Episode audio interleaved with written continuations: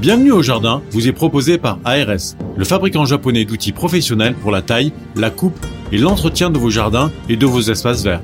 Vous avez besoin d'un avis, d'un conseil? Consultez-nous sur notre site www.ars-france.fr. News Jardin TV vous propose Bienvenue au Jardin, une émission 100% nature animée par Patrick Mulan et Roland Motte. Mes chers amis, nous sommes très heureux de vous retrouver de nouveau. Nous sommes le samedi 29 janvier. Et oui, le temps passe vite. L'année est déjà entamée sérieusement. Alors, bah, je vais vous dire tout de suite encore une fois, très très bonne année à tous. Ah oui, on a le droit jusqu'à Ah, la a fin plus de l'année. guère, hein. Euh, pas de la fin de l'année, la fin de janvier. Donc je vous le dis parce que je le pense et j'espère que nous allons tous passer une très belle année. Nous sommes le 29e jour de l'année. Ça, ça me semblait évident. Il en reste combien? Il en reste 336 avant le nouvel an. Et c'est la grande voix de monsieur Roland Motte qui vous a annoncé tout ça.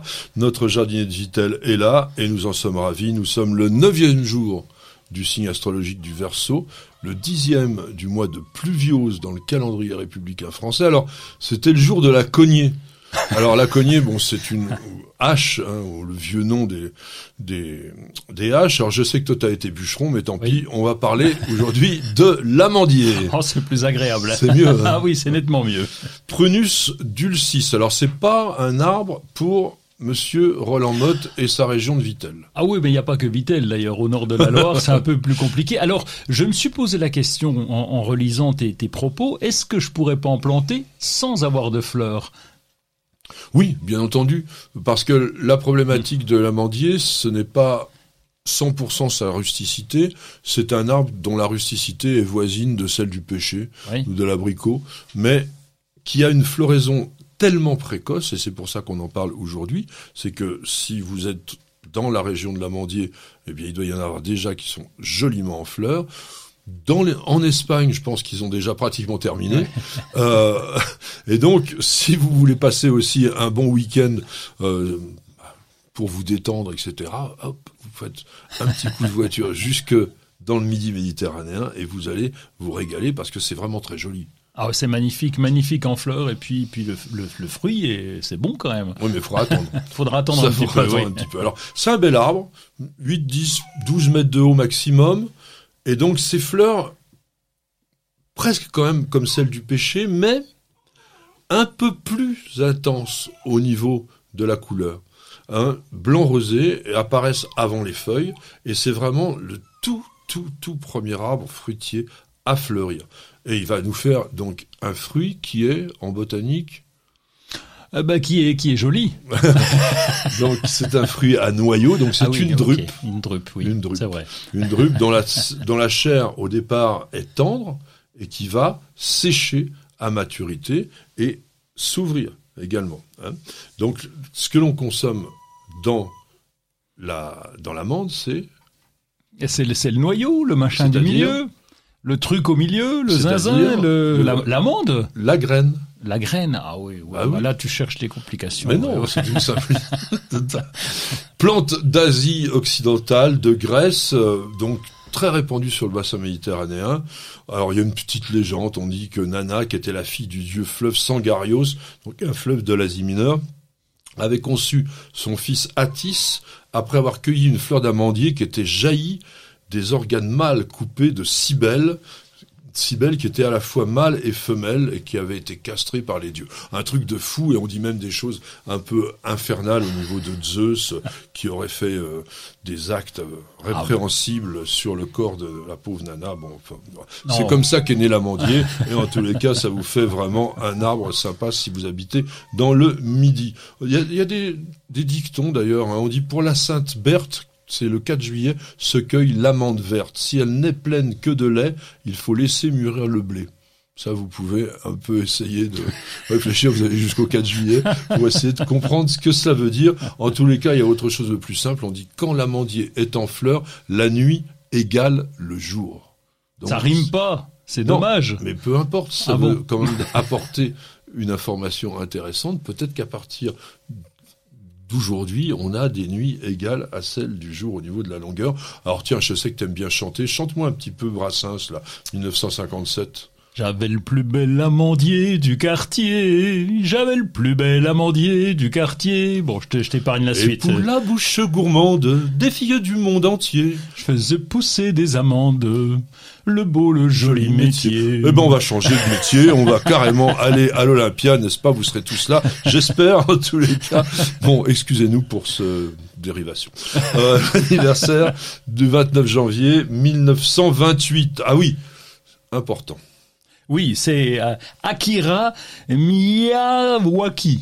Miyawaki. Je sais pas dire, Miyawaki. hein. C'est ça Euh, Bon, je ça va. parle pas très japonais couramment, mais je pense que c'est à peu près ça. Alors, c'est quelqu'un d'extrêmement important pour l'étude des écosystèmes et de la restauration des forêts. C'est une personne qui a eu une réputation mondiale, vraiment un grand, grand spécialiste de la manière de réimplanter de la végétation naturelle, c'est-à-dire donc des végétaux qui ne sont pas horticoles, des végétaux sauvages, sur des sols dégradés, sur des anciens sols industriels, en ville, en périphérie de ville, et il a recréé des forêts naturelles dans des sols où normalement plus rien ne poussait. Donc il a créé une méthode qui s'appelle la méthode Miyawaki, et il a obtenu un prix en 2006 important, le prix Blue Planet, pour montrer à quel point son travail avait permis aujourd'hui de faire des restaurations écologiques de plus grande importance. Et il a fait planter des forêts en Europe qui aujourd'hui étonnent un peu les spécialistes puisqu'elles ont une vitesse de croissance pratiquement cinq fois plus rapide qu'une monoculture classique. Donc la méthode Miyawaki, peut-être que ça vaut quand même le coup de s'y intéresser un peu plus. En tous les cas, on lui fait un petit bah, pas coucou parce que malheureusement il, est décédé. Et, et l'an Mais- dernier, il est, il est décédé l'an Ah oui, dernier. oui, ouais. carrément. Ouais. Alors, aujourd'hui, dicton de la semaine, on fête Saint-Gildas, Bretagne. Eh oui, on, on fête aussi Saint-Constance et Saint-Valère. Ah hein. ben j'ai pas vu ça. Eh oui, et le jour de Saint-Valère, n'oublie pas ta petite laine pour aller prendre l'air. Ah, je croyais que tu avais dire pour t'envoyer en l'air. Ah, j'aurais pu, mais je... tu l'as pas dit. Non. Non, il l'a pas dit, mesdames, messieurs. Vous voyez encore un dicton à la Roland Motte. Moi, je vais vous dire quelque chose de peut-être plus jardinier, mais un petit peu facétieux, parce que maintenant, il trans... transpire sur moi, quoi. Ça va être de ma Jardinier plante si tu veux à la Sainte-Gildas, mais chose de bonne godasse. Ah oui, c'est pas terrible non plus. Mais hein, si, c'est terrible, parce que il pleut souvent pas mal vrai. dans cette saison, et quand on plante, on va en se crotter. On disait, euh, quand j'étais gamin, on disait, euh, dans les jardins, tu es crotté jusqu'aux yeux. et au verger à la Saint-Gildas, mettons un bon engrais riche en potasse. Ça, c'est un bon conseil. Bon. Et ben voilà. Une question de Pierre. Pierre qui nous dit comment différencier les larves de cétoine de celles de hanneton. On m'a dit que les premières étaient utiles et que les secondes étaient nuisibles. Alors est-ce que c'est vrai? Alors je sais pas si les cétoines euh, sont plus utiles ou plus nuisibles que les hannetons, ou si les hannetons... Bon, les hannetons, les vers blancs, sont quand même assez nuisibles dans les cultures, dans la mesure où leurs larves, donc ces vers blancs, vont se nourrir essentiellement de racines. Les cétoines, elles, mangent principalement, et là c'est pas les c'est pas les larves, les larves on les trouve dans le terreau, on les trouve dans, dans l'humus. Les adultes mangent le cœur des fleurs, ils mangent les organes floraux. Alors ça peut faire des ravages quand il y en a beaucoup, sur les rosiers notamment, les pivoines aussi. Bon, comment on les reconnaît? Oui, alors ça c'est intéressant. D'abord par le lieu où elles sont, puisque souvent, euh, comme tu l'as dit, les larves de hanneton sont en train de manger les radicelles. Donc on va plutôt les retrouver là où il y a de la plante. Oui, puis dans le sol, quand vous labourez, Oui. enfin labourez, quand vous bêchez Oui. discrètement, légèrement, à la mode. Et par contre, les cétoines, on est capable de les trouver dans un endroit où il n'y a aucune plante, dans une balconnière qu'on a laissée pour l'hiver. En ce moment, là, au printemps, vous allez gratter, vous allez trouver ces gros vers blancs en vous disant que c'est des hannetons, mais non, puisque finalement, ils se... Ils se Ils vivent pas au même endroit. Euh, oui, et puis ça se nourrit de déchets, de déchets organiques, Oui. donc on peut les prendre et puis les déposer gentiment dans le compost. Et la différence, on le voit, c'est la larve de cétoine, elle a un gros cul et une petite tête, et c'est le contraire pour la larve de hanneton qui a une petite tête et un gros cul. Non, c'est l'inverse. Bon, tu l'as bien dit, euh, la larve de cétoine, elle a un gros arrière blanchâtre, une petite tête et des pattes courtes, et celle du hanneton, elle a une grosse tête Oui, et un petit cul. c'est bien ce que j'ai Ah, dit. c'est ça que t'as dit Ah oui, bah, oui, j'ai mal compris. Ah oui, oui, c'est ce Mais jaunâtre avec des Ah longues oui. pattes. Et jaunâtre aussi, voilà. Bon, en tout cas, on va les retrouver. Mais l'acétoine, quand on parle de son utilité, c'est la larve qui peut être utile dans le compost. Pourquoi? Parce qu'elle va manger les déchets végétaux, elle va contribuer à, Le à compostage faire avancer le compost, Ouais, oui. léger, hein. léger, léger. Par rapport aux dégâts. Oui. Alors, l'acétoine dorée, on la rencontre pas que sur les rosiers, comme je vous disais, mais dans la nature, par exemple, sur les ombellifères, il y en a souvent beaucoup, sur les, les fleurs de chardon, et on a aussi dans le jardin sur les sureaux, sur les aubépines, et effectivement, alors le nom est extraordinairement compliqué, le fait qu'elle mange ces éléments organiques en décomposition, on dit que c'est un saproxylophage parce que elle se développe aussi dans le le bois qui se décompose. On peut la trouver là-dedans, donc les terreaux et les composts. Alors, on, voit sou- souvent, d'ailleurs, plus que la cétoine dorée, une autre cétoine dont les larves sont identiques quasiment, c'est le drap mortuaire. Euh, c'est- nom est terrible. Cétoine grise La cétoine grise, Ah oui. ouais, ou cétoine funeste. Donc elle est grise, piquetée de quelques points blancs. Enfin, quand on parle de l'adulte, et c'est une plante, enfin une plante, c'est un, un insecte qui est extrêmement voisin, mais qui s'attaque pas aux mêmes plantes. On va le voir sur les iris. Alors sur les roses, si aussi on le voit quand même un petit peu. Bon, ça fait pas d'énormes dégâts tant que ça ne prolifère pas. Vous n'avez pas la main verte? Alors prenez-en de la graine avec nos paroles d'experts.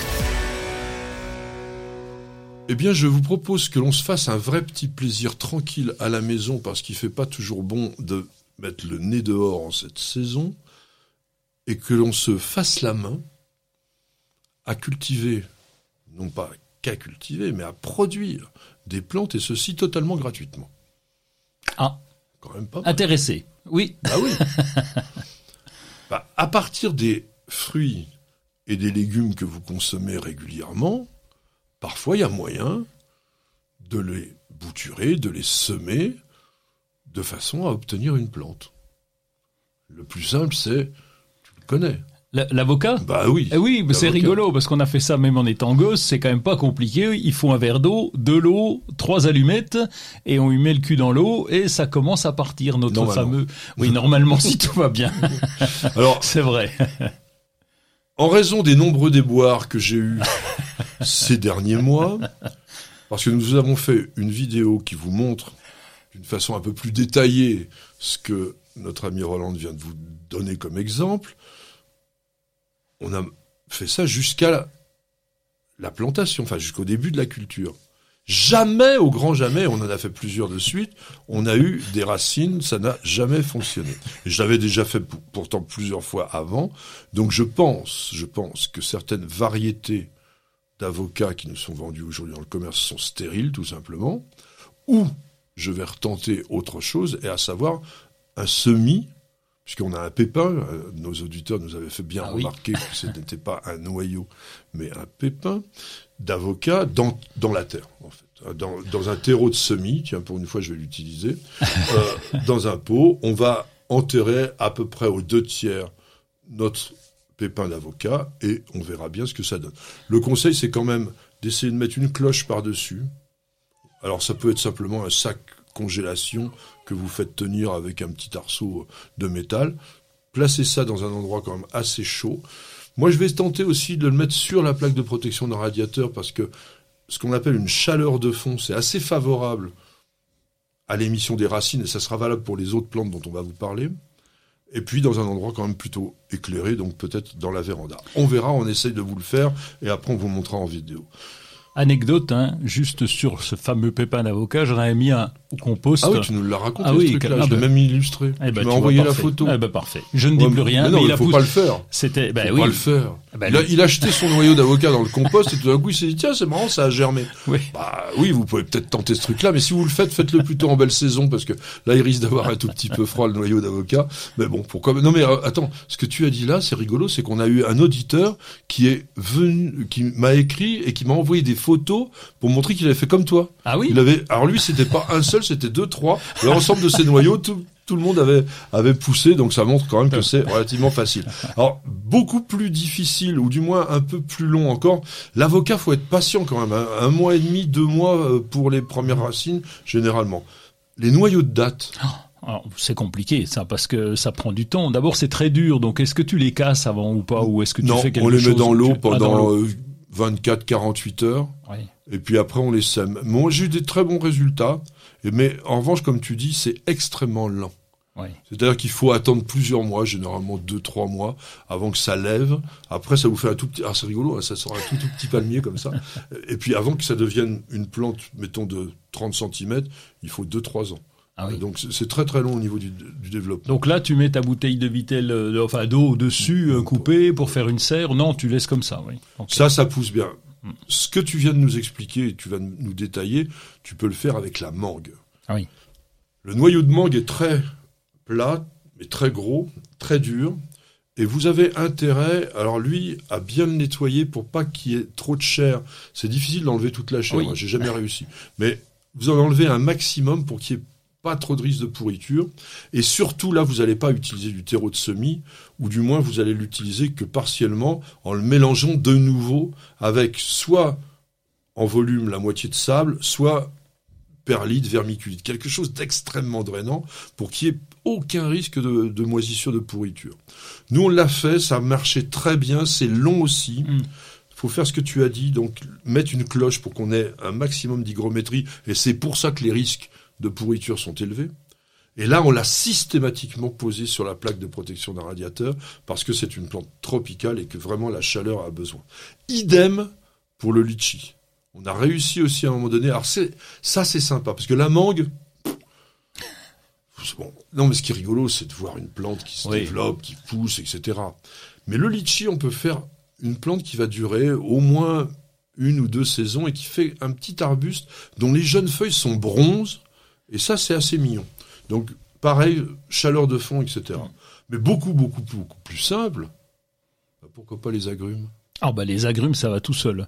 Oui, ça va tout seul. Le, le, le pépin, faut déjà trouver des fruits qui soient euh, Avec des pépins? équipés. Ah de oui, pépins. les clémentines, ça marche pas. Ouais, ça marche moins bien. Et puis après, ça va tout seul. euh, bah, il suffit de le semer presque Oui. simplement dans la maison et Oui, puis oui. c'est tout. Hein. Comme les noyaux de date. Ouais. Alors vous pouvez faire ça avec des grenades. Ça, alors ça, ça pousse très bien. Et j'ai fait un truc un jour avec des papayes. Tu sais, la papaye, tu t'achètes une papaye, à l'intérieur, il y a des gros grains noirs. Il y en a plein. Nous, on avait mis ça dans un pot. On a une forêt vierge. Boum, ça a tout, levé. Bon, après, vous, ça fait rien du tout hein, derrière ça, parce que bon, ça, ça c'est difficile à acclimater, mais c'est vraiment rigolo. Alors, en revanche, vous pouvez tenter le fruit de la passion. Parce que semer un fruit de la passion, vous allez avoir une jolie petite grimpante. Si vous avez une serre, par exemple, ça peut faire une plante qui aura une véritable durée. Et puis, pour s'amuser, pourquoi pas des pommes, des poires Ah oui. des oui, pépins, oui. hein, de pommes, de poires, bon, ça va, ça va germer. Alors ce que nous faisons aussi, et là on a fait une vidéo sur le Jardin TV, c'est bouturer la couronne d'ananas. Ah oui, c'est sympa. Tu coupes le haut, mais c'est pas tout. euh, pas, pas- ça marche pas avec tous les ananas. Si, si. non, euh, ça marche pas avec tout Ah le- oui, c'est ça. Ouais, il y en a qui trichent là, il y en a qui vont pas bien.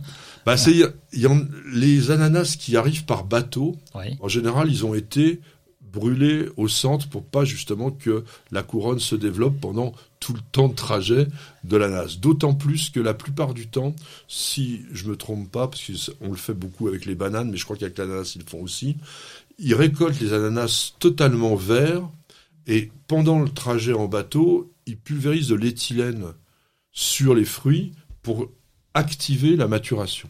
De façon, parce que il est bien évident que si vous récoltez un ananas tout frais, bien mûr, etc., et que vous le mettez dans un bateau et que 40 jours plus tard il arrive en Europe, le temps en plus qu'il passe aux mines de pour arriver chez votre primeur, ça va être coton. Donc on les récolte tout vert et de façon à ce qu'ils arrivent à maturité simplement quand ils arrivent en Europe. Bon. Donc qu'est-ce que l'on fait? On achète des ananas avion. Avion, c'est-à-dire qu'ils sont, qui sont venus en avion? Bah oui, bah pas Ah euh, oui. l'ananas avion. Euh, bonjour le avec des développement ailes, t'as déjà là. vu ça, Oui. l'ananas avec des ailes? Je croyais que c'était la variété, c'est une variété avion. Oui, bah, les, par exemple, les petits Victoria qui viennent de la Réunion, Oui. ils ont des beaux panaches, on peut les couper, et puis là, on va faire ça. Alors, qu'est-ce que l'on fait? On va couper à peu près un centimètre de chair avec le panache de feuilles. On va laisser à l'air libre environ une, deux, voire une demi-journée, jusqu'à une demi-journée pour qu'il y ait un cal de cicatrisation qui se fasse sur la chair. Si vous le faites pas, il y a un risque important de pourriture. Et derrière ça, alors là, terreau de semis, très bien. On va poser simplement dessus. On n'enterre pas, oui. On, on, le pose à plat et là, on, on cloche on recouvre complètement après. Alors je l'ai pas dit à chaque fois, mais on arrose évidemment hein, le terreau à chaque fois. Il faut que ça soit humide pour que ça puisse reprendre. Donc on a bien arrosé et vous allez le garder là aussi sur la plaque de protection d'un radiateur ou dans un endroit assez chaud de la, maison. Ça reprend assez bien, c'est long aussi. Et ça reprend et puis ça commence à vous refaire des feuilles. Alors ça a un défaut, hein, ça fait des feuilles assez épineuses, etc. Mais c'est une plante sympa, ça vous fait une plante, là, une vraie petite plante d'appartement gratuite. Alors, ne rêvez pas, hein, vous aurez pas d'ananas, mais euh, oh, ah, peut-être qu'il y aura un petit fruit un si, jour. Un, un, petit machin comme ça, ça m'est arrivé, oui. Oui, mais ça, c'est pas sur une couronne d'ananas? Non, sur une plante d'intérieur. Oui, mais ça, c'est ananas comosus, c'est pas le même. Oui, d'accord. En tout cas, c'est petit. Oui, oui, oui. Donc, on peut aussi faire des bouturages avec des patates douces et des rhizomes de gingembre. Pourquoi je dis bouturage? Parce que ce sont des tiges. Hein, les rhizomes ou les, comment, les tubercules sont des tiges renflées, et quand on les met sur le sol, ben on fait pas un semis, on fait donc un bouturage. Ça, c'est ultra simple. Pareil, terreau de semis. On les enterre à moitié seulement. Il faut une certaine chaleur. Et c'est bizarre parce que les rhizomes de gingembre, qui sont déjà pratiquement avec des bourgeons mmh. que l'on voit sortir. C'est long à pousser, mais c'est long. Mais bon, petit à petit, et, ça, fait, et ça fait des petits rogatons tout petits au départ. Ça, c'est très fragile quand même. Hein. Ah oui, oui, c'est fragile, c'est fragile comme tout, mais encore une fois, c'est rigolo. Alors à l'inverse, la patate douce, elle, elle vous fait une plante volubile, c'est assez rigolo. Donc voilà le, moyen de faire des plantes très très facilement. Alors j'ai vu d'autres trucs sur Internet. Pour l'instant, je ne vais pas vous en parler vraiment parce que je voudrais essayer.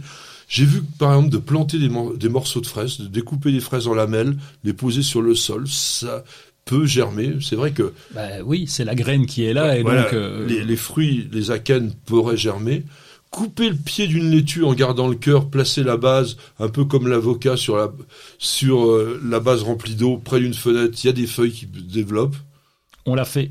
Oui. On l'a fait, on l'a fait l'été dernier, euh, et donc on a mis ça. Donc euh, le, le trognon carrément, Hein, tu poses carrément ça sur l'eau, tu fais tenir un peu comme notre pépin d'avocat, et ça te donne. Alors attention, hein, euh, pour le résultat euh, moyen quand même, ça fait trois racines qui se battent en duel. Et deux feuilles. Et oui, et les feuilles c'est quand même petit, mais voilà, c'est original. Euh, T'obtiens quand même des feuilles. Alors j'ai vu aussi sur les carottes la même chose, c'est-à-dire que vous achetez vos carottes avec les fans, vous les coupez en, en laissant à peu près 3 cm de la base des feuilles, vous gardez le haut de la carotte sur environ un centimètre, pareil, vous posez sur le sol et a priori il y a quelques petites feuilles qui peuvent se développer. Donc voilà plein de choses que vous pouvez faire en ce moment.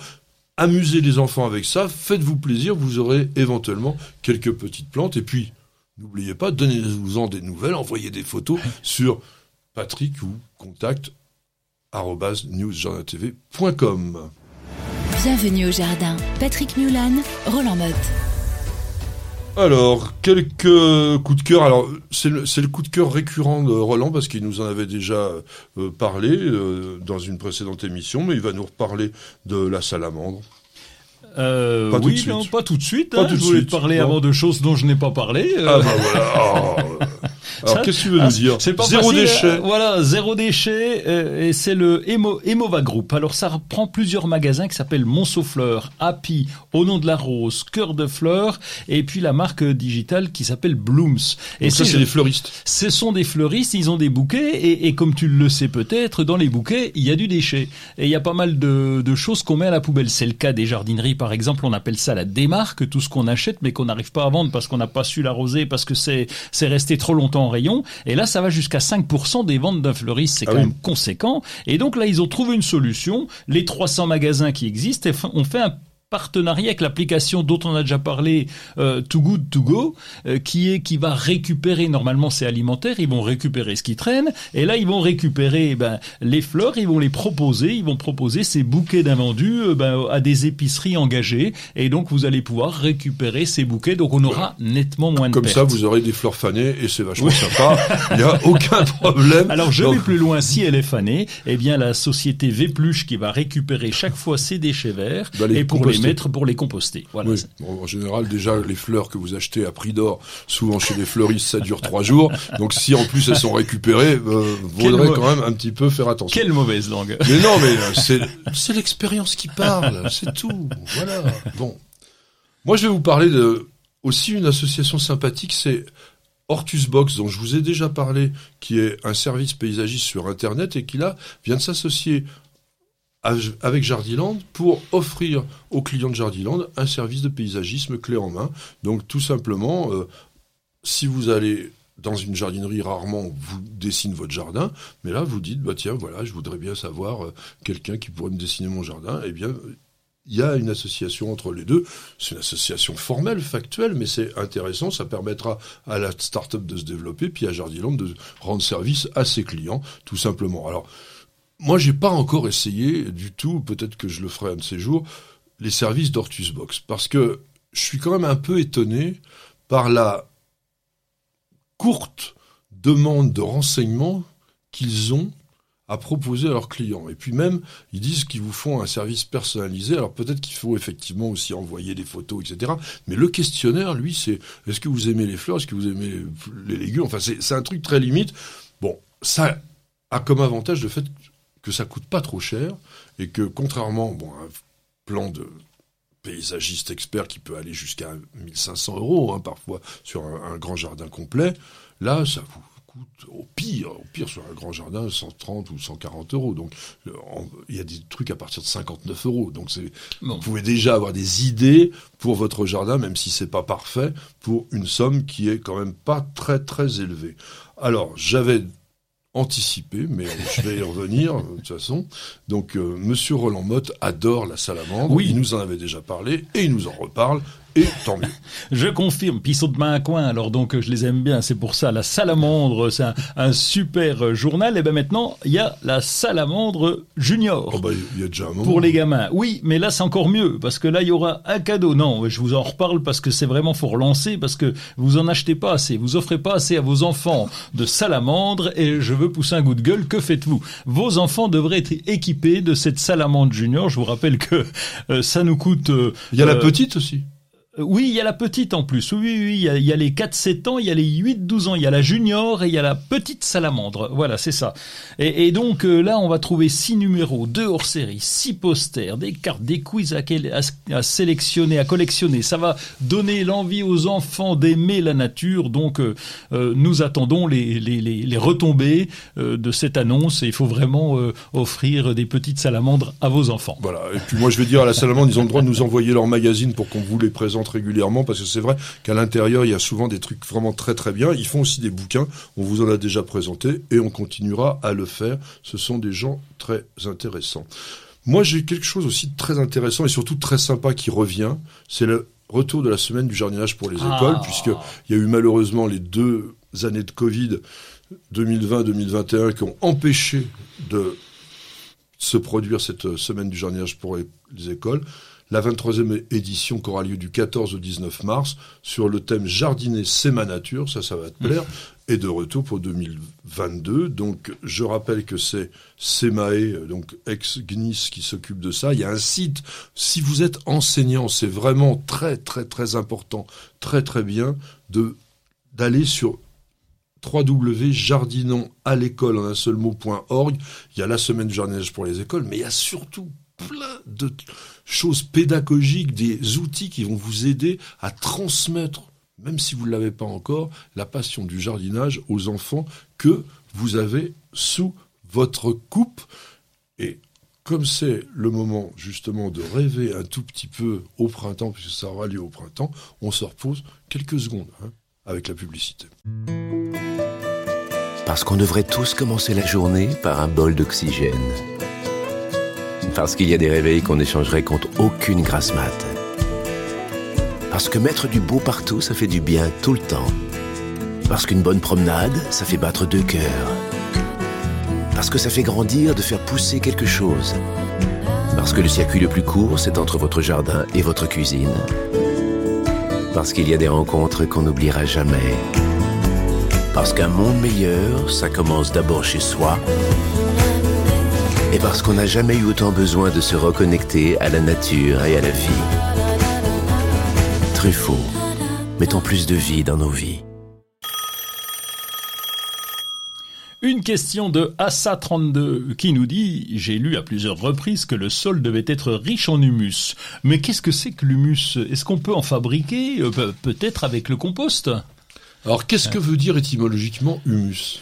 Humus, ça veut dire euh, humu. Alors, ça vient de humu, humu, c'est les goûts, tu sais, le cinquième goût. Non, ça n'a rien à voir. Je, je sais même pas. Ça veut dire la terre. Oui, la terre, c'est tout? Voilà, ça veut dire la euh, terre. Et l'humus, en fait, c'est souvent la couche supérieure du sol qui a été créée par la décomposition de la matière organique et une action, oui, on va dire combinée entre des animaux petits souvent, des bactéries et des champignons du sol. Alors l'humus, c'est pas simplement une matière d'origine végétale, elle est aussi d'origine animale, puisque les déjections d'animaux qui viennent se mélanger dans tout cela, eh bien, ça constitue cette couche vivante qui est très importante pour la nature du sol. Alors c'est une matière, ça ressemble un peu à du terreau, mais c'est pas du terreau.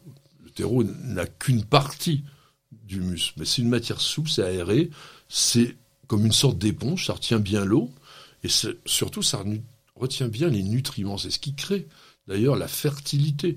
Donc c'est souvent brun noir, et puis ça sent quoi? Ça sent le mmh. champignon, ça sent ça la sent bon.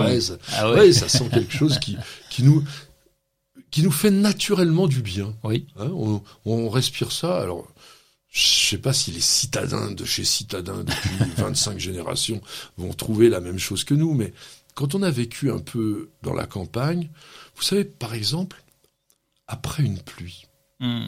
quand la terre est en train de se réchauffer un peu et que justement elle est un peu vivante, vous avez cette odeur qui est vraiment très intéressante et qui est liée alors pas à la décomposition, parce que la décomposition, ça sent pas bon, mais c'est justement à l'équilibre qui se passe entre bah, les lignines, la cellulose et toute cette transformation que font principalement les microbes.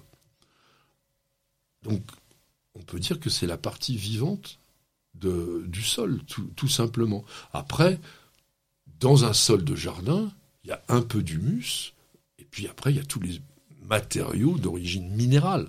Un sol 100% d'humus, ça pourrait être par exemple de la tourbe.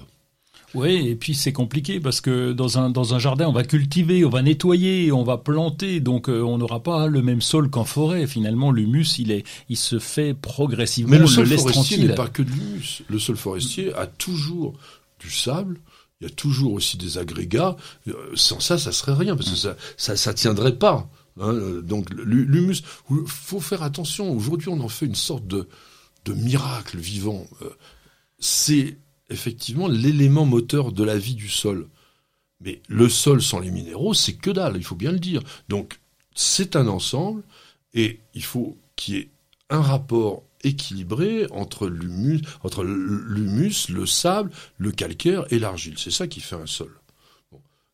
Et pour qu'un humus soit bon, il faut qu'il y ait un bon rapport de carbone sur azote, le fameux C sur N, et avec un chiffre aussi bas que possible généralement, si possible, pas supérieur à 10.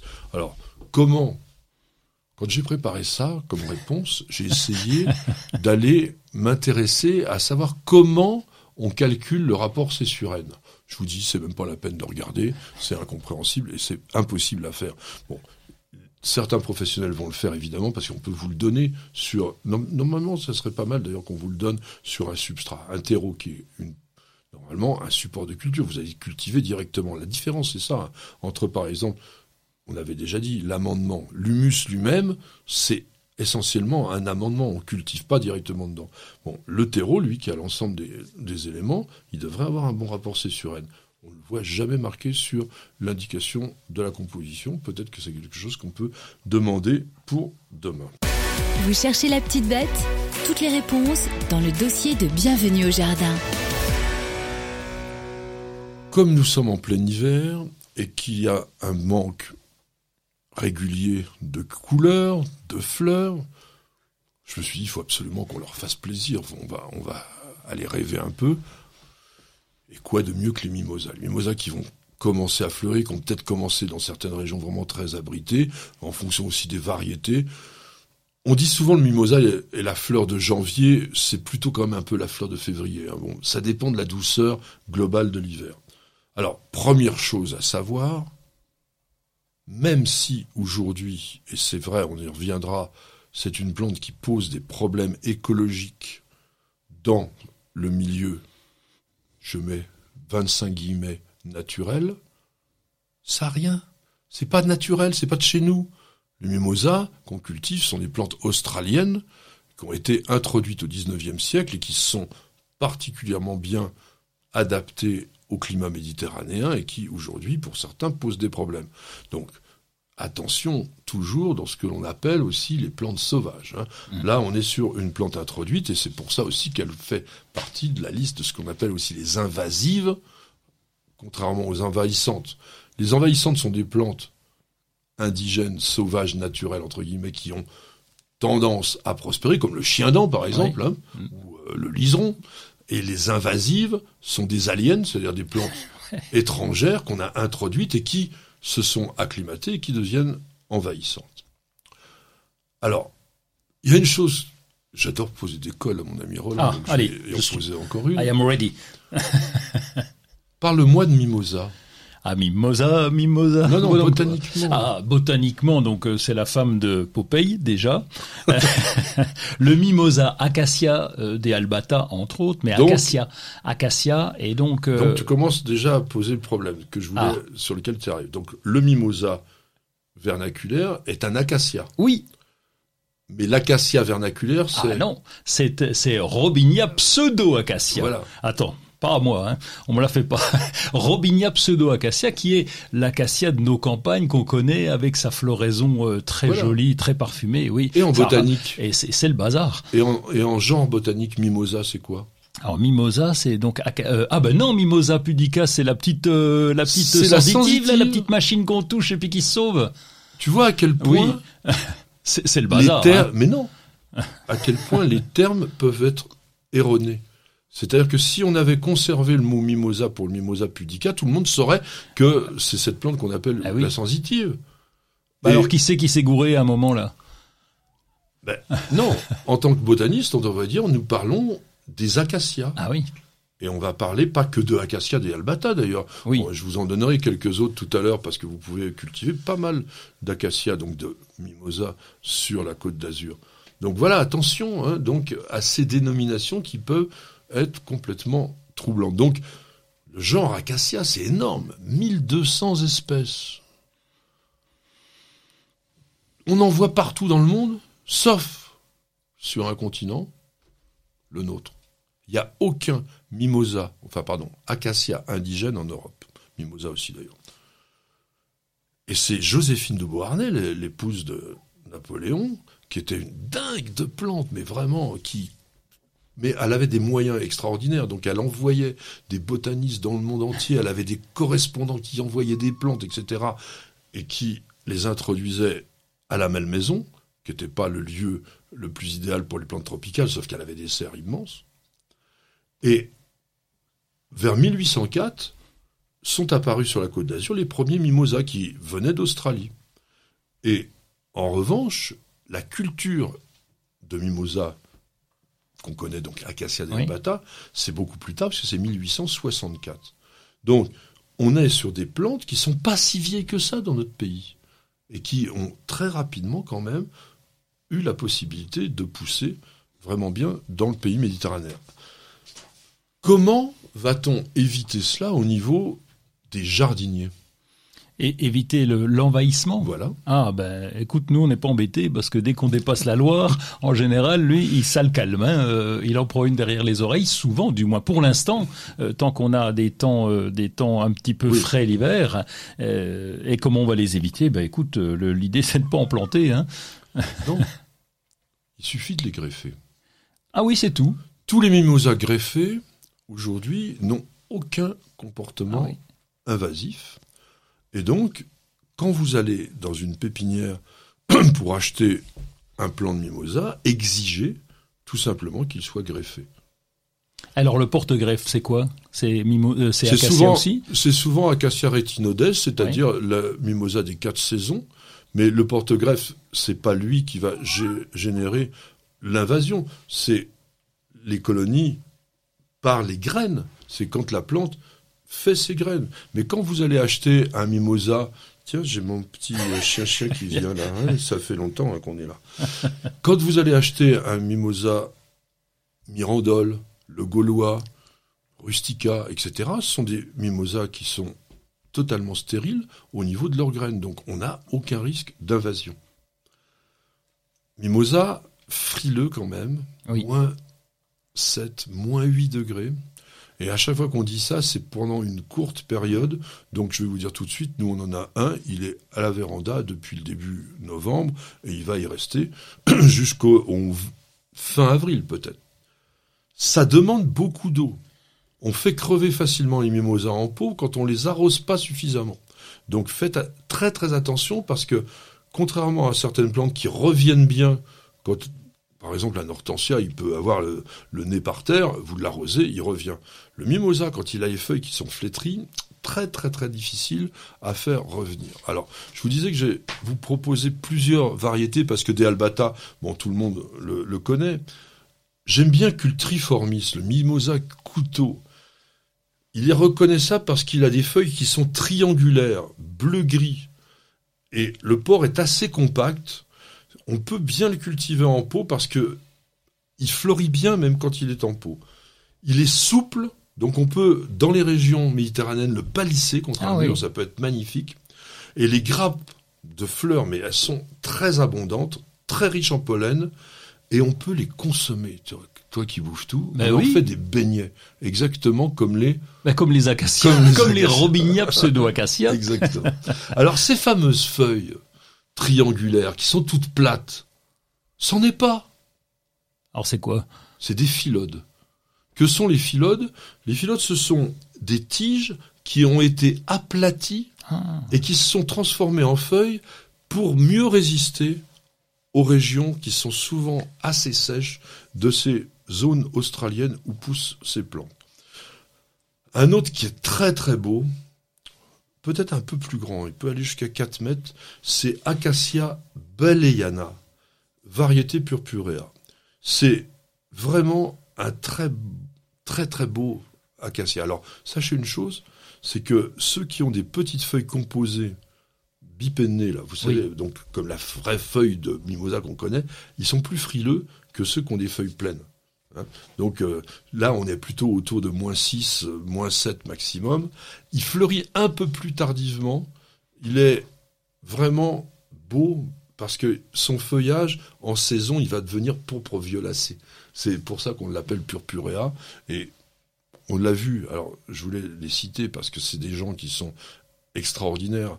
La collection nationale de mimosa, enfin d'acacia, c'est monsieur Cavator qui où est-ce qu'il habite? Il habite à Bormes-les-Mimosas, évidemment.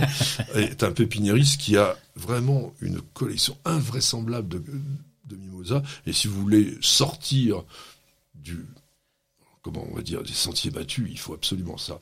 Alors, il y en a un aussi qu'on appelle le mimosa chenille, qui est vraiment marrant comme tout. Je pense que c'est Acacia longifolia. Il y a Acacia coveni. Alors, il est un peu moins connu. Il est très compact et il fait une sorte de gros buisson, peut atteindre quand même 4 mètres, et avec un feuillage très dense et gris argenté. Parce que, malheureusement, Acacia de albata, il est vert. Oui. Il n'a pas ce côté extraordinaire de contraste qu'on a entre le feuillage gris-argent et le feuillage et, et les fleurs jaunes. Alors on n'a pas beaucoup parlé des fleurs, elles ont un défaut, ces fleurs elles durent très peu de temps, surtout ne les cueillez pas, si vous avez la chance d'avoir des mimosas, laissez-les sur l'arbre, elles vont rester beaucoup plus longtemps qu'en bouquet. Bouquet c'est 24-48 heures maximum, donc c'est pas la peine de, de, de les couper. En revanche, ça sent très très bon. Oui. C'est un plaisir. Il y a Bon Accueil, qui est une très belle variété, qu'il faut aussi euh, euh, qu'il faut aussi cultiver. Donc, euh, je vous disais, Cavator, c'est 140 espèces et 30 cultivars différents. Donc, c'est vraiment très très très très bien. On pourrait aussi parler de la taille. Ben, la taille, c'est simple. C'est tous les ans, une fois que la floraison est finie, vous coupez toutes les parties qui ont fleuri de manière à stimuler tout simplement l'émission de nouvelles pousses. Oh oh, Philippe. Philippe qui nous dit Je n'ai pas vu de vidéo sur les oncidiums sur News Jardin TV. Est-ce qu'on les cultive comme les cymbidiums dont vous avez déjà parlé? Bah non. Ah ouais. Non, alors, encore une fois, euh, bon, News Jardin TV, on n'a que 8 ans d'existence. Il y a plus de 900 vidéos, ce qui est un travail considérable déjà. On n'est quand même qu'une toute petite équipe. On en fait un maximum. Mais chez les orchidées, il y a à peu près 950 genres. Ça fait encore 8 ans, hein, si je compte bien. Si on faisait que des orchidées. oui, c'est ouais, c'est ça, oui. Euh, il y a plus de 20 000 espèces. Donc, on n'aura pas tout.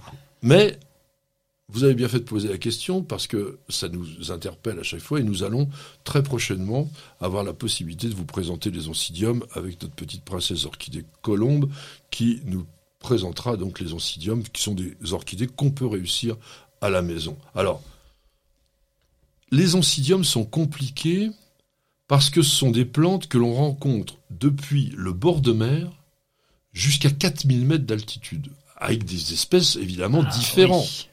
Donc ça veut dire quoi? Ça veut dire que vous avez des oncidiums qui sont tropicaux, qui ont besoin d'être cultivés dans des conditions chaudes, et puis d'autres au contraire qui vont résister plus à des- une vraie fraîcheur. Donc on va trouver essentiellement deux oncidiums dans les jardineries, pas très souvent, il y en a un petit peu. Ils ont pratiquement que les oncidiums jaunes. Donc, Alors, est-ce que c'est le odontoglossum ah bah non. Ah, Bah non, oncidium, faut rester chez oncidium. Ah bon, Odontoglossum, ok. c'est un autre. ah oui, ok. Parce que moi, 950 j'avais des- genres. J'avais, j'avais des étiquettes en, en jardinerie, je me souviens de ce nom, Oncidium odontoglossum. Oui, alors c'est Otondocidium, c'est-à-dire c'est un hybride intergénérique entre oncidium et odontoglossum, parce que si on rentre là-dedans, on en a pour 6 heures. Le problème des orchidées, enfin c'est pas le problème d'ailleurs, c'est la force majeure des orchidées. Elles s'hybrident très très très bien entre elles. On en a déjà parlé de ces hybridations ou de ces greffages parfois qui sont incompatibles entre des plantes même proches. On a dit par exemple qu'on ne pouvait pas greffer un poirier sur un pommier ou vice-versa. Mais on peut encore moins faire un hybride de pomme-poire Mm. en fécondant le pistil d'un pommier avec le pollen d'un poirier. Chez les orchidées, c'est très facile. Enfin, très facile. Ah. Quand on est un professionnel, etc., parce que c'est minuscule. Mais on peut prendre un oncidium et un odontoglossum, et quick, on marie tout le monde et on crée un hybride qui n'existe pas dans la nature et qui est matérialisé toujours dans l'écriture botanique par un X, pardon, j'ai des grands gestes, par un X qui se trouve avant. Oui.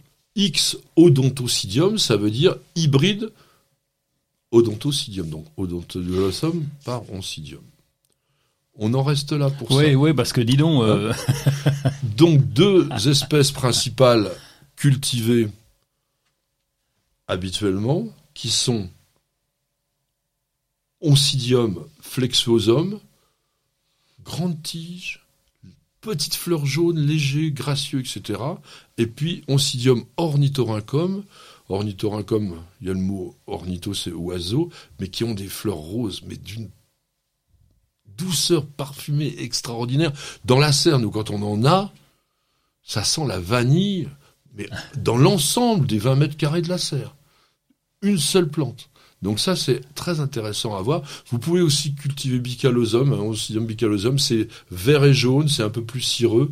Bon, il y en a plein. Plein, plein, plein, puisqu'il y a 450 espèces, et même il y en a certains qui disent 750, puis des, cultivars et des cultivars. Donc les oncidiums plutôt tempérés, minimum 10-13 degrés, pour les réussir à la maison, donc dans des pièces pas trop chauffées, plutôt derrière une fenêtre sud-ouest, sud-est ou ouest pour pouvoir avoir un maximum de soleil et puis beaucoup, beaucoup de lumière. Hein. Puis c'est ça, je disais, 20 000, 40 000 lux, donc plutôt le long de ces fenêtres très très bien éclairées. Et si vous n'avez pas ces conditions, il n'y aura malheureusement pas de floraison. Alors c'est triste. Alors on va se mettre un peu plus en forme avec une petite page de publicité. Et on revient tout de suite.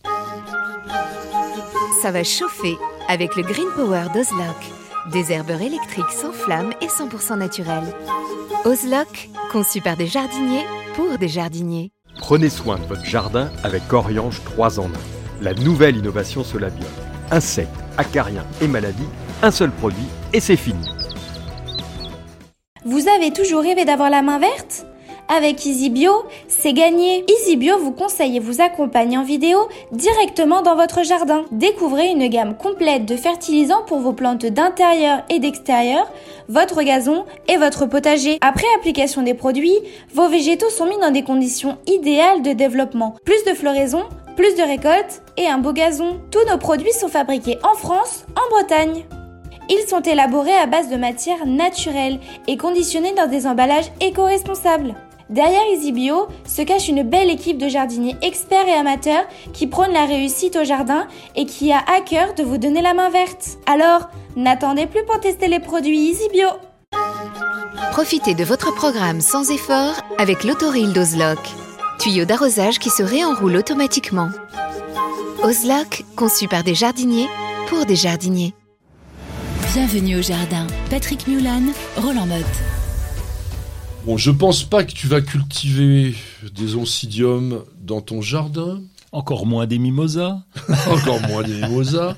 Mais en revanche, je voudrais bien savoir ce que tu vas faire la semaine prochaine. Ah bah, pas grand chose, mais quand même un petit peu de choses. Euh, je vais m'intéresser aux plantes d'intérieur parce que. Bah tiens, tu vois, oui, mais euh, je oui, on s'y dit. Non, on verra, on verra pour. Le... moi, j'ai des trucs basiques. hein, J'ai du potos, euh, j'ai des cactus en veux-tu en voilà, j'ai quelques cactus de Noël. Enfin bref, il n'empêche que pour les plantes d'intérieur et en particulier euh, euh, un gros auquel je pense, on a un areca qui est monstrueux que j'ai depuis 15 ans. C'est un truc que j'avais acheté dans une grande surface qui était tout pourri.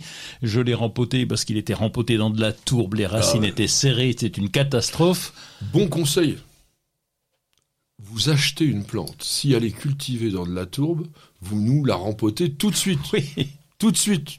Oui, et je te le confirme parce que c'était pas cher à l'époque. euh, C'était, ça coûtait rien, c'était une misère. Sauf que c'était dans la tourbe. Si tu ne le sais pas, eh bien adieu. Et donc euh, une copine m'avait appelé en disant ah, regarde, j'ai acheté le même, le mien il est tout pourri. Ben oui, tu l'as laissé dans la tourbe.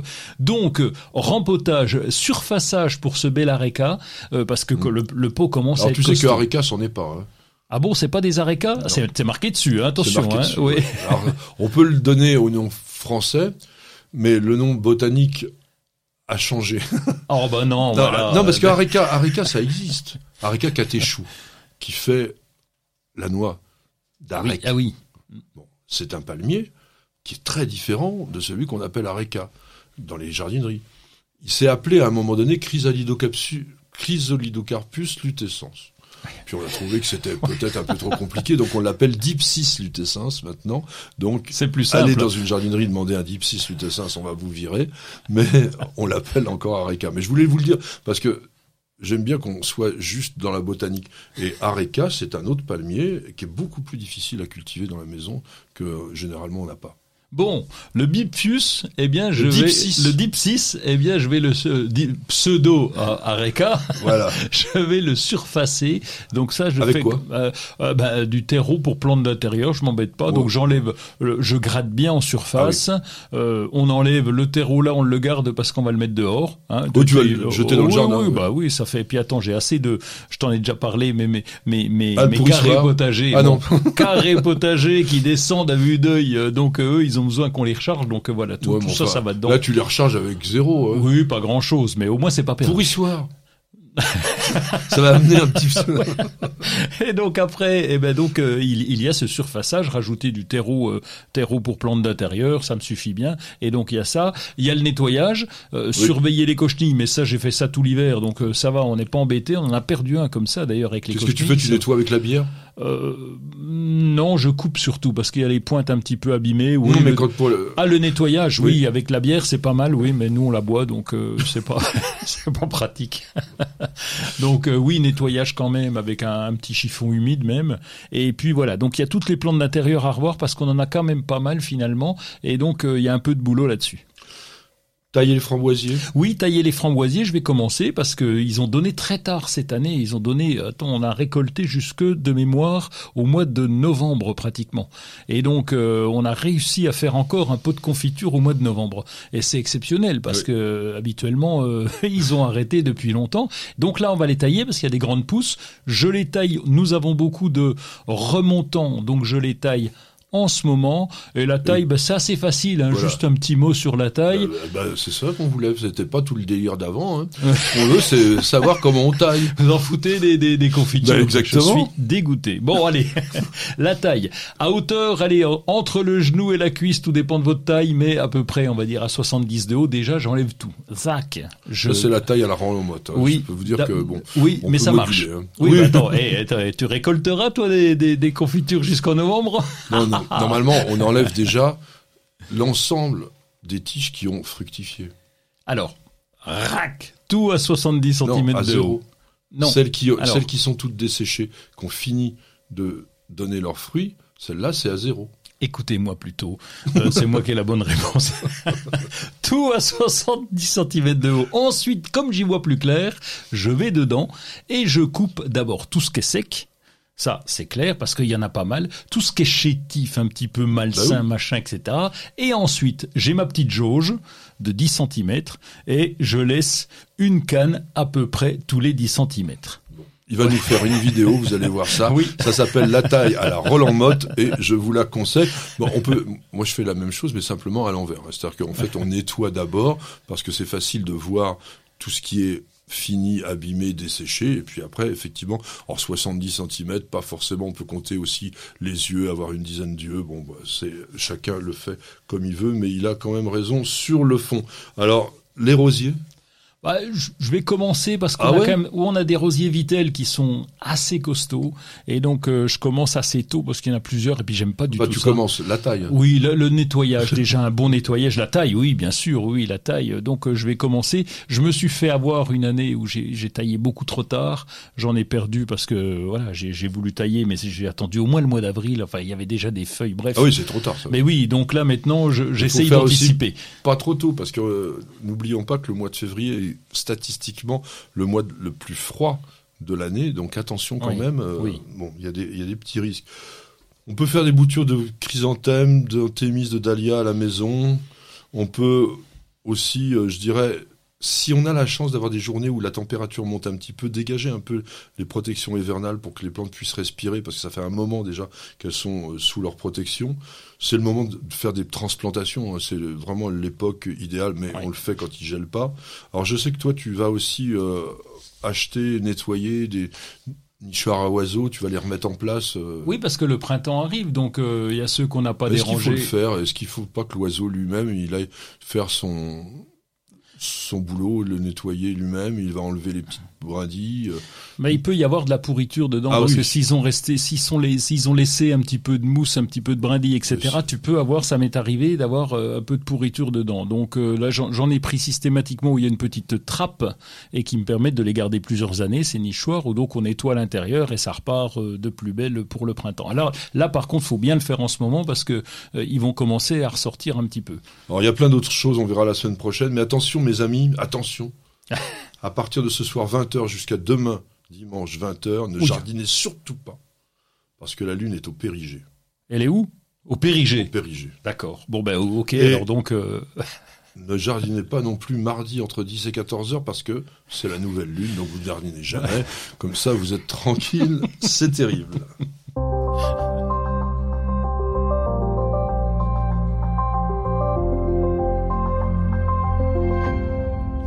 Alors là, on revient sur Instagram avec un truc, il va même pas être capable de nous dire comment ça se prononce.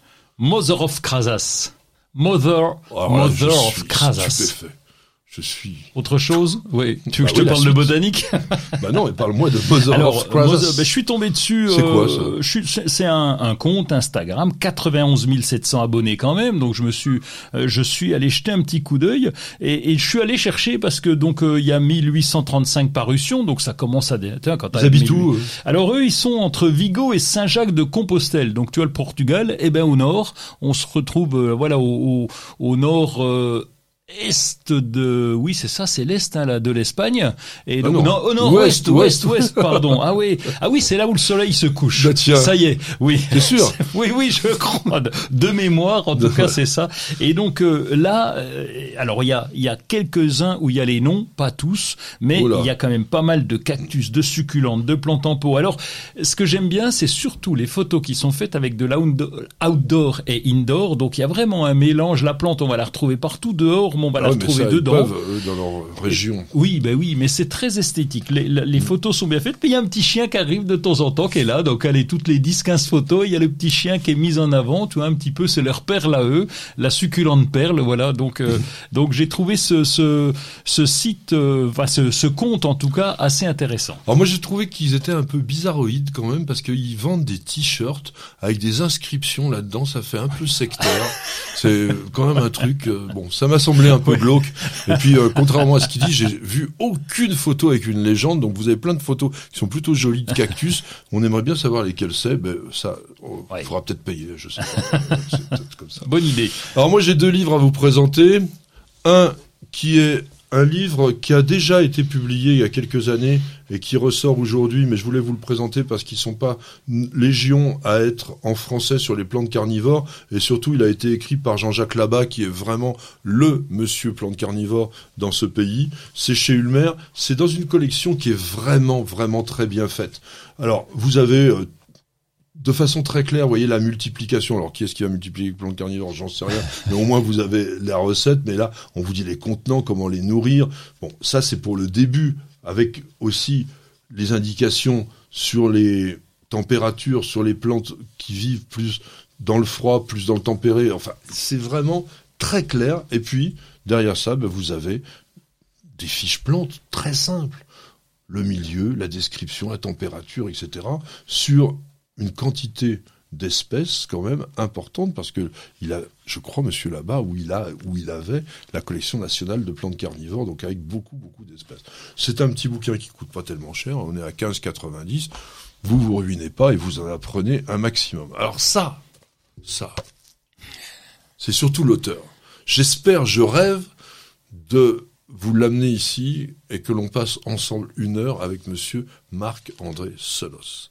C'est un chercheur du Muséum d'histoire naturelle, c'est un communicant extraordinaire, et pendant un an, pendant toute l'année entre 2020 et 2021, il a fait des chroniques sur France Inter dans l'émission qui s'appelle La tête au carré.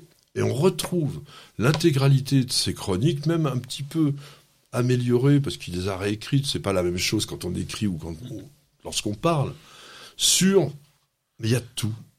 Euh, La, mi- la- alors vous allez me dire, il, il est complètement fêlé, mais la sexualité mystérieuse des truffes. Bah ouais, mais bon, vous mangez des truffes.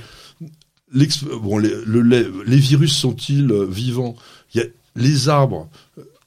Vous avez des trucs. J'ai commencé à, à le lire ce matin. J'ai j'ai pris un, un plaisir. Il vous raconte les cyanobactéries. Vous dites, c'est quoi les cyanobactéries? Il y en a partout. Il vous le montre. Il parle des tanins. Il parle du sol. Il, il vous explique, par exemple, que notre cher président euh, Emmanuel Macron a dit que la forêt amazonienne était poumon du globe, que c'est exactement l'inverse. La forêt a rien d'un poumon, parce qu'un poumon, d'abord, ça ne renvoie pas d'oxygène, ça n'a rien à voir. Il vous raconte des choses du quotidien, du végétal, mais aussi de la nature, mais avec une précision, une qualité dans l'expression, c'est formidable. Ça s'appelle Petite Histoire naturelle. Les chroniques justement de la Terre au carré, c'est chez Actes Sud, et ça vaut, et ça vaut, et ça vaut 15,60 je crois. Et j'ai vu quelque chose à l'intérieur, là. 17,50. En première page, il y a quelque chose, toute première. Ah oui, il m'a fait Ouais. une dédicace. Non mais, Ah, bon, bah non, mais on, voilà. se, on se connaît avec Marc-André parce que je l'ai invité à, lorsque j'étais sur RMC et il nous a parlé des tanins. Il a fait un livre épais comme ça, uniquement sur les tanins, bon, qui est difficile d'approche, mais quand c'est lui qui en parle, on est complètement scotché. Et vraiment, je vais essayer qu'il vienne. Bon, c'est un chercheur, il est souvent aussi très demandé. Faut le trouver. Non, non. Non, mais peut-être que c'est un chercheur qui trouve. Mais euh, non, non, non. Franchement, on va essayer. Et ce livre, je vous le conseille. Il y en a un autre qui vient de sortir, mais je vous en reparlerai aussi la prochaine fois. C'est vraiment très, très, très bien. Ah, une question de Romulus. Romulus qui souhaite planter des fraisiers. Je souhaiterais savoir s'il faut tremper les mottes dans de l'eau additionnée d'osiril avant de les mettre en terre. La réponse est non. La réponse est non, mais non, mais elle est pas non. Elle est pas non. Elle est, ça n'a strictement aucun intérêt. Pour quelle raison C'est que le fraisier, ça reprend tout seul? Vous achetez un fraisier, vous le plantez. Euh, alors, la seule chose qui marche pas avec le fraisier, c'est de le planter jusque là. Hein. Donc, on va le planter de façon à ce que le cœur soit au niveau du sol ou très légèrement au-dessus, parce que sinon ça pourrit. Mais hormis ça, ça reprend tout le temps. Alors, Osiril, c'est quoi? Osiril, c'est un stimulateur de croissance racinaire naturel. C'est un ensemble d'enzymes. J'ai jamais été fichu de trouver la composition parce qu'évidemment on vous vend ça comme ça. C'est un peu terrible d'ailleurs parce que autant sur les produits qui étaient chimiques, on vous obligeait de mettre la composition, la toxicité, le machin et ça. Tous les trucs à partir du moment où c'est naturel, Allez, hop, on vous balance ça un petit peu comme les cosmétiques, vous savez, c'est les, trucs anti-rides formidables qui font jamais rien. Mais je pense qu'Osiril c'est quand même intéressant parce que c'est pas les amateurs qui au départ l'utilisaient, ce sont les professionnels et c'est une substance qu'on utilise lorsque l'on plante des végétaux dans des conditions difficiles. Ou quand on va planter une plante par exemple la racine nue, ça peut remplacer l'osiril, par exemple les vieux euh, pralins. On a du mal à trouver du pralin aujourd'hui. Bon, il y a encore Orban qui en fait, je crois. Mais sinon, c'est difficile. Donc, c'est un biostimulant qu'on peut aussi utiliser d'ailleurs pour remplacer un produit qui est totalement euh, disparu du marché, qui était l'hormone de bouturage. Donc, utiliser l'osiril pour favoriser l'enracinement des boutures ou de tout ce qui est compliqué, oui. Les fraisiers, franchement, ça n'a strictement aucun intérêt. Patrick, Roland, racontez-moi une histoire de plante, de jardin ou de jardinier. Bah, encore une fois, je vais vous raconter un truc de dingue. Un truc d'une plante invraisemblablement rare, rarissime, une des plus rares du monde, qui est aujourd'hui couramment proposée par les jardineries. Oui, je te le confirme. Quasiment incultivable, il faut le dire. Hein. Je vous le dis tout de suite, si vous achetez ça, faut pas rêver, vous ne l'aurez pas pour très longtemps. Mais qui est intéressante parce que il y a eu justement cette volonté farouche de la sauver. Il n'y a qu'une chose, je vais tout de suite râler comme ça, vous en aurez fini avec ça. Il est totalement stupide d'appeler cette plante le palmier hawaïen, dans la mesure où ça n'a rien, mais rien de rien à voir avec un palmier. C'est une plante qui est proche des lobélias, c'est une plante de la famille des campanulacées, c'est une plante qui s'appelle Brigamia insignis, et qui, effectivement, fait un tronc, mais c'est un vrai, ça, c'est pas un stipe, avec des feuilles à l'extrémité, et qui pourrait de très très très très très loin évoquer un palmier. Mais on n'a jamais vu un palmier faire les fleurs blanches comme il fait, et franchement, on aurait pu trouver un autre nom, d'ailleurs Brigamia, pourquoi c'est pas si mal, c'est pas trop difficile à dire. Donc, nous sommes à Hawaï, sur l'île de Kauai, qui est une des îles les plus sauvages de l'archipel. J'ai eu la chance d'aller dans ces îles qui sont d'une richesse botanique extraordinaire. Mais Kauai, il faut savoir que Kauai, c'est ça. Là, vous avez la mer, et c'est une montagne à pic comme ça. Et notre brigamia pousse sur des apics qui ont nécessité, pour les botanistes qui ont essayé d'aller le polliniser, parce que, je vais vous expliquer pourquoi ils ont fait ça. Ils ont dû utiliser des hélicoptères et se pendre au filin des hélicoptères le long des falaises abruptes pour essayer d'atteindre la plante et de la polliniser.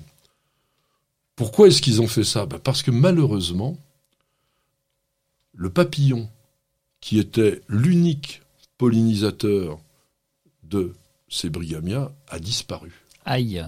Qu'est-ce qu'il est devenu? Il a disparu parce qu'il y a une destruction du milieu, parce qu'il y a une pression humaine dessus. Est-ce que c'est 100% l'homme? On ne sait pas non plus, parce que parfois certaines, certaines espèces parfois peuvent être en danger naturellement. Il faut quand même aussi se mettre ça dans la tête. Au fil des millions d'années d'évolution de notre planète, il y a des millions, de- des milliers d'animaux, de végétaux qui ont disparu naturellement.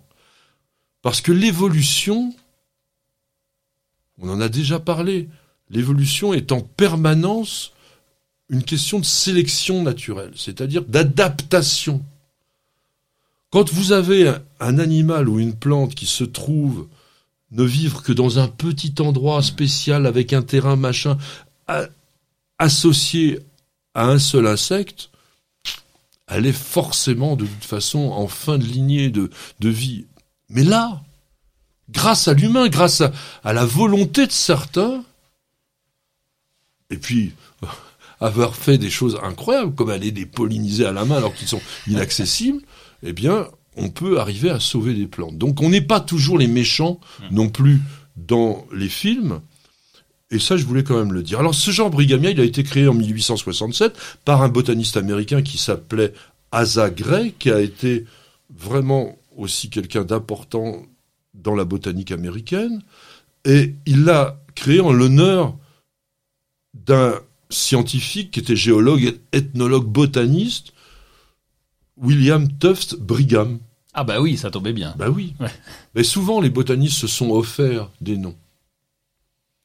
Et Brigham, lui, il avait collecté les premiers spécimens en compagnie d'un autre botaniste qui s'appelait Horace Mann et qui, d'ailleurs, est un- un- aussi quelqu'un d'important parce qu'il avait été le directeur du muséum d'Honolulu. Et c'est des gens qui s'étaient intéressés, qui avaient découvert cette plante. Et ils se sont rendus compte, enfin du moins un autre botaniste encore, en 1969 seulement. hein. Donc, vous vous rendez compte, on est pratiquement, oui, on est plus d'un an après, euh, 100 ans après, deux espèces seulement qui existent. Peut-être une d'ailleurs qui n'existe plus dans même du tout, euh, qui aurait disparu, qui s'appelle Brigamia rocki, un autre qui s'appelle Brigamia insignis. Insignis, ça veut dire insignifiant. Le Brigamia insignifiant. Bah oui, c'est peut-être pour ça aussi qu'il est rare, on le voyait plus, on, on- on- il intéressait personne. Alors comment il, comment il est Là-bas, là-bas, à Hawaï, on l'appelle l'arbre chou, le chou sur tige. Parce que c'est vrai que ça ressemble, à mon avis, plus à un chou frisé, un chouquel Oui. que t'aimes bien raconter, que à un palmier.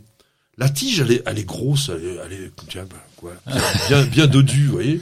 Et puis, donc, il y a ces longues feuilles oblongues là au-dessus, et ça donne quand même un aspect bien particulier. On peut pas se tromper quand on le voit, on sait ce que c'est ça.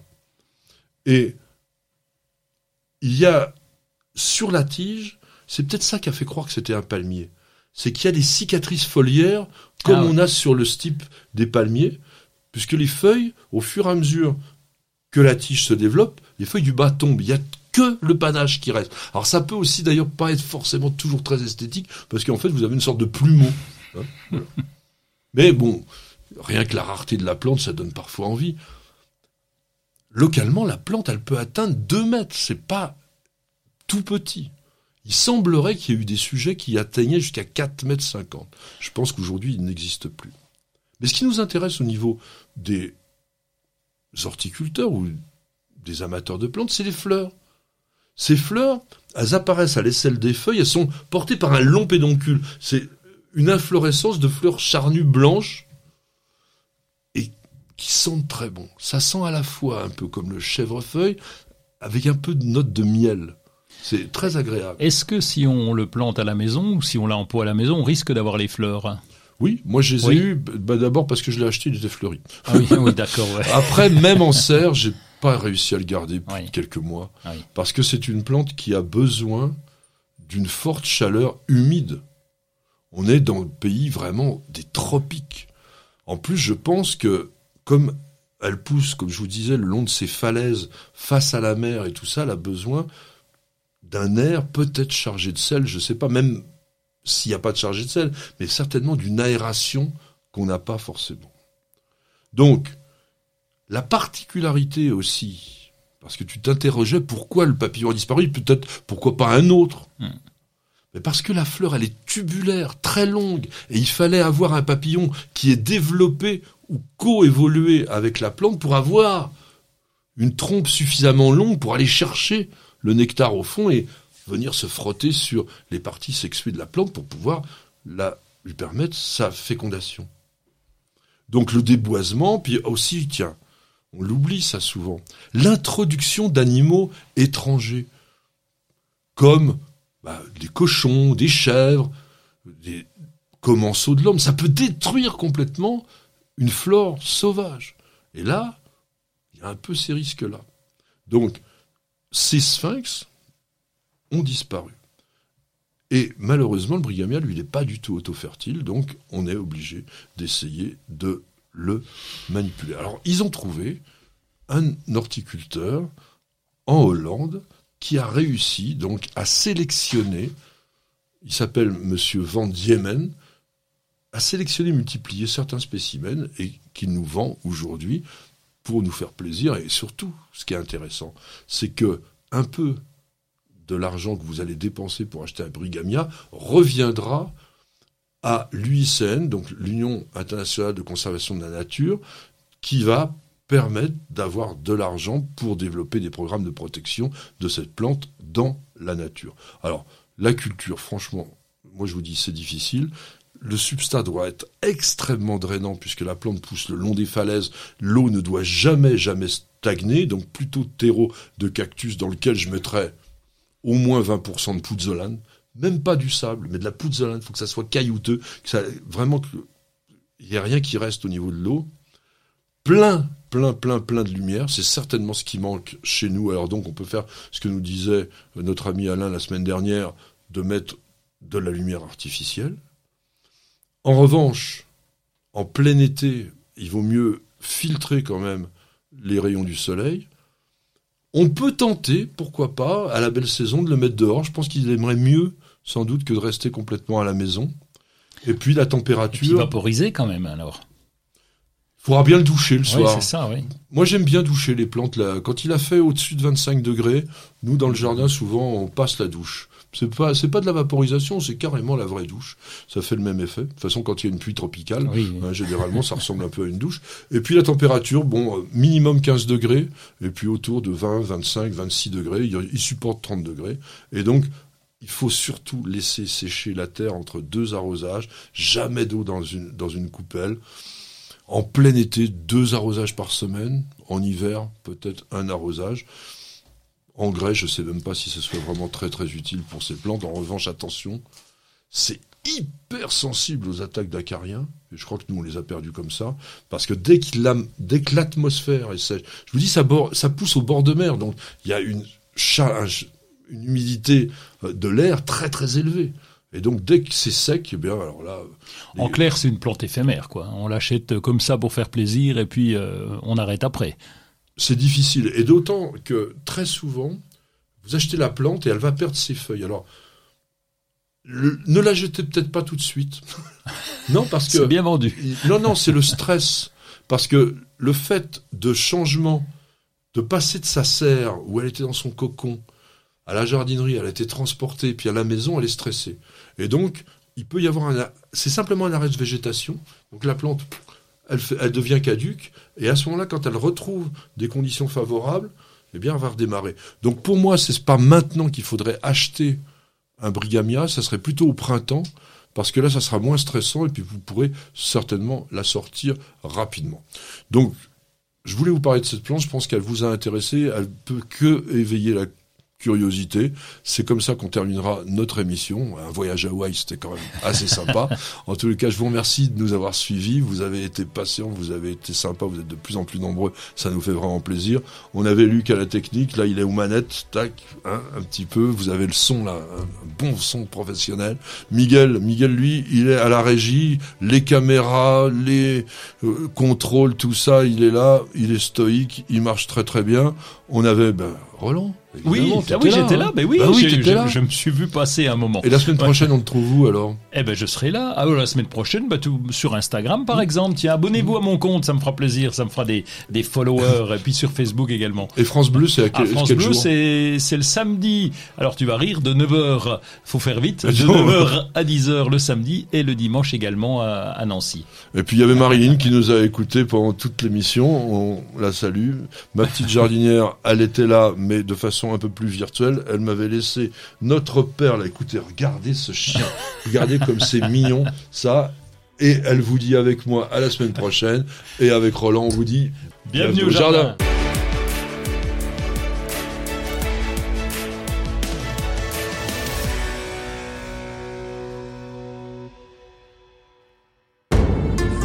Vous avez écouté Bienvenue au jardin avec ARS, le fabricant japonais d'outils professionnels pour la taille, la coupe et l'entretien de vos jardins et de vos espaces verts.